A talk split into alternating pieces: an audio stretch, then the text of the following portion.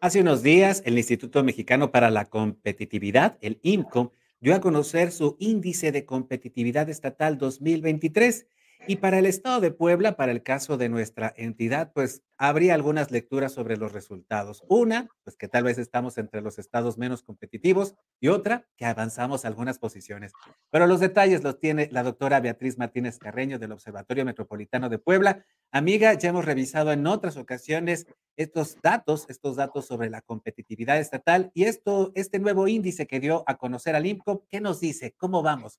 ¿Qué tal, amiga? ¿Cómo estás, amigo? Muy buenas tardes. Pues sí, ya lo hemos dado a conocer eh, previamente, pero sabes que es muy importante eh, que de lo que hace el INPO es que al concatenar esta información cada año, pues ya puedes hacer, llames investigadores, ciudadanos, el mismo gobierno, estudios mucho más específicos sobre lo que mide el INPO, porque invariablemente eso te va a llevar a tomar mejores decisiones. Y como bien lo dijiste, pues tiene muy pocos días que salió este índice de competitividad estatal ya para el año 2023 y solamente voy a retomar muy rápido los niveles, va desde muy alto, alto, medio alto, media baja, baja y muy baja. Para Puebla, como bien lo mencionaste, subió tres lugares a comparación del año 2022 y hoy se encuentra en lugar en el lugar número 22 de los 32 entidades que se están midiendo, es decir, hubo un avance de tres espacios.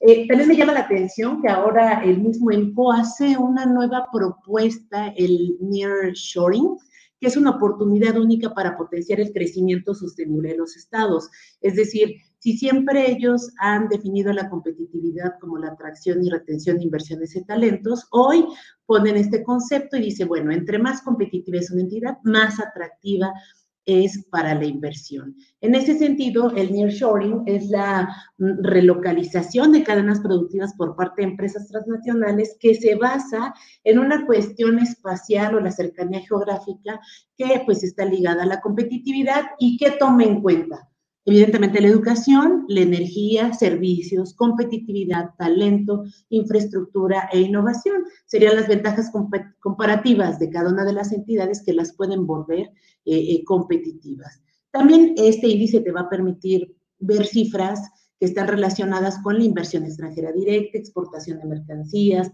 población en educación o con educación superior, capacitación laboral, el ingreso promedio, que es muy importante también en términos de desarrollo humano, la diversificación económica, PIB, patentes, ¿no? la complejidad económica de los distintos sectores de innovación y, por supuesto, eh, dos elementos eh, que ya platicábamos previamente, la incidencia delictiva y la percepción de la seguridad. ¿Por qué? Bueno, porque la innovación crea y atrae conocimiento para ser más eficientes y generar valor, pero evidentemente la incidencia delictiva y la percepción de seguridad tendrán incidencia en estas eh, mediciones. De ahí, por supuesto, eh, se hace ya una cuestión comparativa en distintos ámbitos del 2001 al 2022. Por eso digo es importante cada año retomarlo. Por ejemplo, un dato que debe de llamar la atención son las patentes a nivel nacional.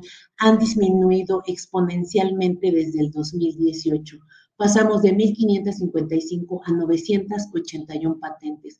Eso pues es un indicador que debe de llamar la atención a nivel nacional por esta disminución, ya que en 20 estados se solicitó el registro de menos eh, patentes que el año anterior y, por supuesto, durante el 2022, quienes no registraron patentes fue Campeche, Tlaxcala y Zacatecas. En ese sentido, pues la complejidad económica, los estados con economías más eh, preparadas, Nuevo León, Querétaro, Baja California, Chihuahua y Coahuila, y por supuesto el tema del mercado laboral. Ya lo sabemos, pero bueno, los datos nos dan refrendan esta información.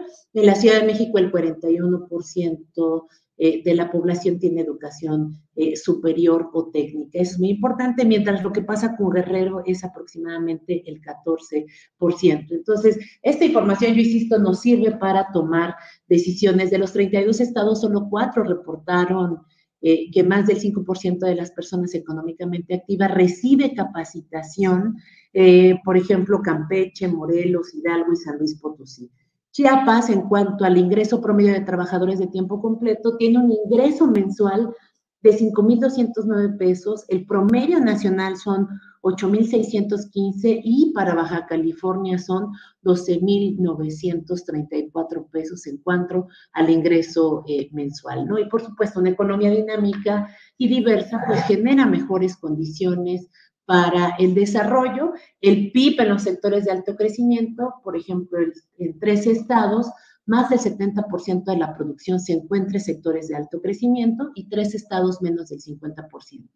Eh, por ahí de 16 estados entre el 50 y 70%, es decir, hay que potenciar lo que ya reconocemos. Hay una serie de indicadores de la diversidad del sector económico que ofrece distintas oportunidades, como la Ciudad de México, por supuesto, siempre es una, una, entidad eh, recurrente para este tipo de índice de competitividad estatal. Y bueno, también nos da una serie de datos de apertura internacional para, pues, en una economía globalizada, estos nuevos accesos a los distintos mercados, también la inversión que se refleja en cuanto a inversión extranjera directa, prácticamente el norte es el 46.6%, el centro el 42% y el sur, que siempre ha tenido ahí algunas cuestiones específicas, habla de exportaciones y por supuesto, como bien lo decíamos y que lo retomamos cada vez que tenemos una inversión, una, perdón, una una plática contigo, pues el Estado de Derecho que garantiza la seguridad de las personas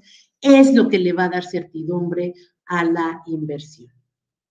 Efectivamente, mi querida amiga. Eh, Beatriz, hay un concepto que me parece muy interesante que eh, nos expones, el neoshoring o esta relocalización de las cadenas productivas. Y se habla mucho de estas empresas que tal vez están saliendo de China y que podrían encontrar en el mercado mexicano, en territorio mexicano, pues esta relocalización de sus cadenas productivas. Y en ese sentido, pues tal parece que Puebla no da, ni, ni siquiera Puebla o tal vez todos los estados del sureste todavía no logran esta competitividad con los estados del norte. No en balde, pues Nuevo León, mi Querétaro, junto con la Ciudad de México, pues siguen siendo las entidades más competitivas.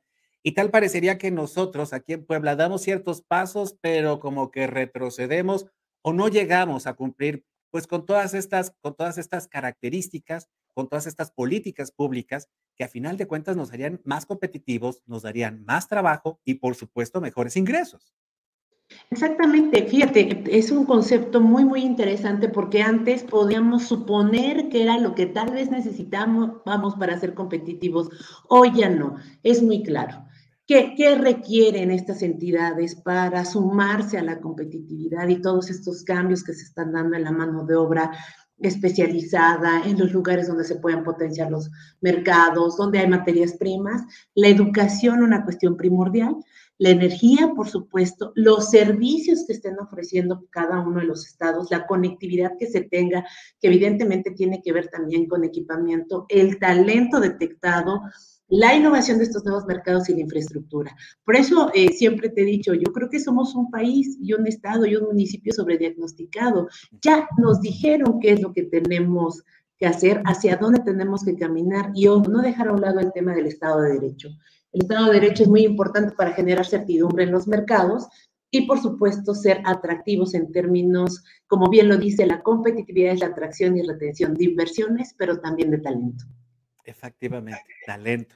Hay mucho talento que se está desperdiciando precisamente por la no aplicación de estas políticas públicas y lamentablemente cuando hay omisión por parte de las autoridades eh, responsables eh, de, pues, de empujar los mercados, de hacer crecer la competitividad, cuando hay este tipo de omisiones, pues lamentablemente hay menos trabajo y por supuesto mayor violencia. De ahí también que del Estado de Derecho esté tan trastocado, no solamente en el Estado, sino en todo el país y la necesidad de que conozcamos estos datos, mi querida doctora Beatriz Martínez, y que empujemos, por lo menos desde acá, desde nuestra trinchera, un poco más de eh, claridad en cuanto a las políticas públicas para mejorar, sin duda alguna, la vida de las poblanas y los poblanos. Doctora Beatriz Martínez, muchísimas gracias por conectarte hoy. Gracias, amigo, a ustedes y seguiremos dándole seguimiento a estos temas ya está todo puesto en papel, ahora hay que llevarlo a cabo y lo estamos haciendo, como bien lo dices, desde nuestra trinchera todos los días. Muchísimas gracias. Gracias, doctora. Gracias. Gracias. Y gracias a todas y todos ustedes por acompañarnos. En YouTube, en Facebook y en Twitter encuentran nuestros canales. También estamos en todas las plataformas de podcast. No te olvides de visitar www.contigopuebla.mx, nuestro portal informativo. En Instagram y TikTok, dos cuentas más. Gustavo Barrientos en la producción, Luis Fernando Soto. Hasta la próxima. Contigo Puebla.